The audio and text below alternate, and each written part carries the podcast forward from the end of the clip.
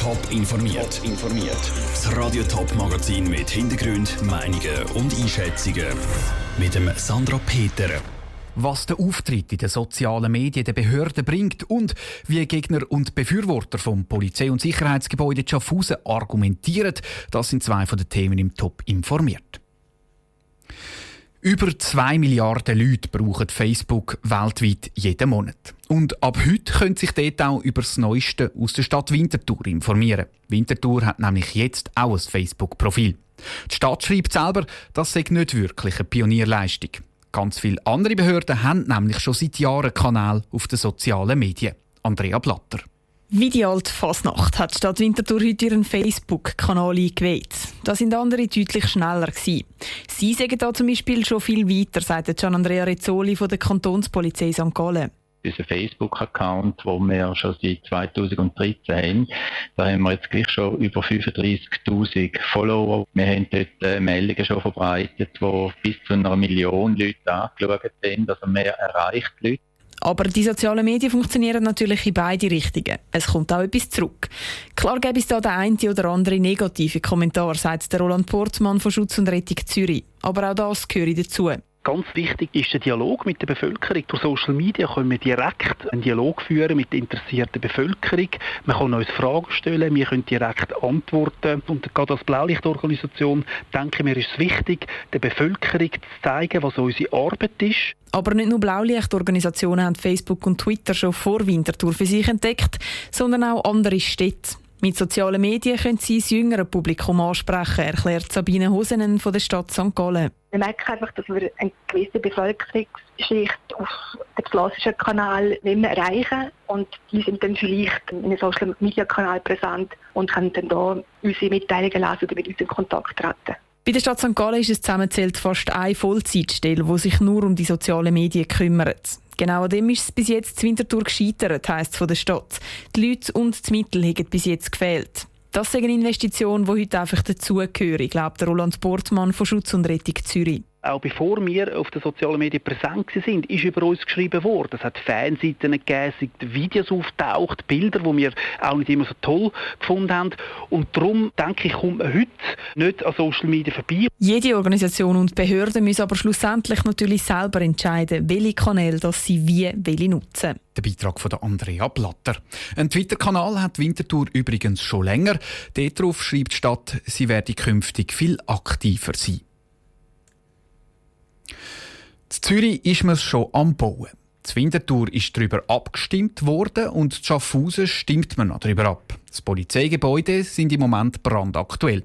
Am 10. Juni entscheidet das Schaffhauser Volk über einen Kredit für den Neubau vom Polizei- und Sicherheitsgebäude. Stefanie Brändle mit dem Argument der politischen Befürworter und der Gegner.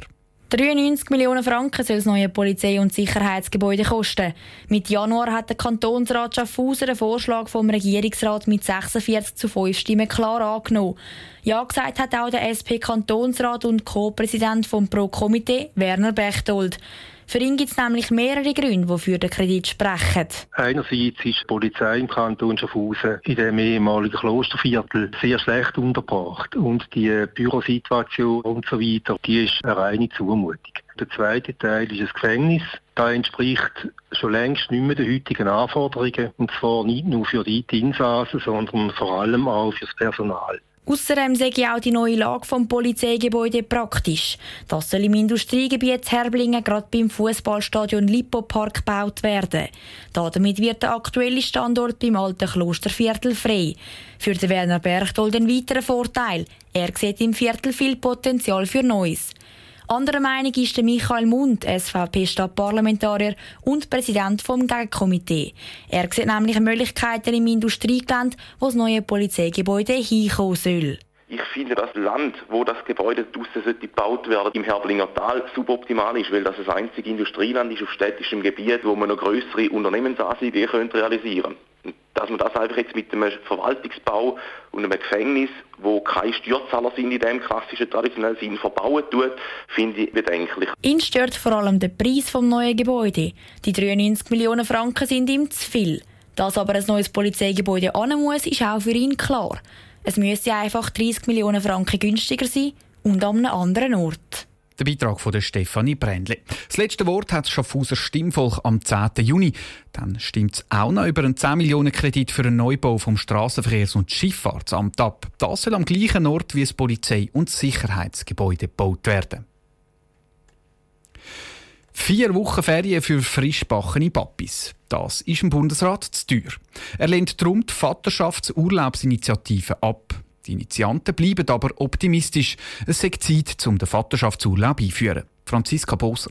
Der Adrian Wüttrich, SP-Nationalrat und Kopf hinter der Vaterschaftsurlaubsinitiative, lässt sich die Laune vom Bundesrat nicht verderben. Er hätte keine grosse Hoffnungen dass der Bundesrat die Initiative unterstütze.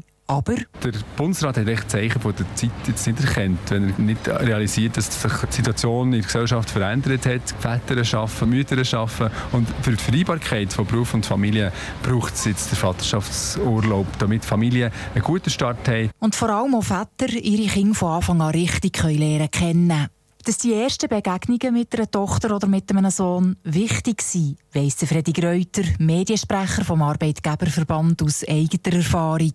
Ein Vaterschaftsurlaub braucht es wegen dem aber nicht. Für mich war klar, dass ich für mein Kind da bin und habe zwei Wochen private Ferien genommen. Das war, glaube ich, auch ein Tatbeweis, dass ich nicht ein Hobbyvater sein will. So wie der Freddy Greuter plündern viele frischbachene Väter ihr Ferienkonto. In der Regel haben die Väter nämlich nur einen Anspruch auf zwei bezahlte Arbeitstage. Ferien sind aber nicht für das gedacht, sagt Adrian Wüttrich. Wir wissen alle, die Kinder haben, dass genau die Zeit, wo man frisch als Familie startet, nicht unbedingt die Zeit ist, die erholsam ist. Dann hat man andere Probleme, dann kann man sich wirklich nicht so erholen, wie man sich das machen sollte, wenn man eben Ferien hat. Der vierwöchige Vaterschaftsurlaub braucht es darum zusätzlich zu den normalen Ferien, ist Adrian Wüttrich überzeugt. 420 Millionen Franken pro Jahr würde es kosten, rechnet der Bund. Am Bundesrat und den Arbeitgeber ist das zu viel. Und es sei der falsche Ansatz, sagt Freddy Greuter. Es kann ja sein, dass ein Unternehmen beispielsweise eigene Kinderkrippen anbietet oder generell flexible Arbeitszeiten, die eben Vereinbarkeit von Beruf und Familie ermöglichen oder irgendwie unbezahlte Ferien. Je mehr Freiheiten heisst es beim Arbeitgeberverband, umso maßgeschneiderter ist die Lösung. Der Beitrag von Franziska Boser. Die volle Freiheit heisst aber auch, dass Unternehmen nichts ändern müssen, wenn sie nicht wollen. Darum glauben die Initianten, dass die Vorlage vor dem Volk gute Chancen hat. Wenn über die Initiativen abgestimmt wird, ist noch nicht klar. Top informiert, auch als Podcast. Mehr Informationen gibt es auf toponline.ch.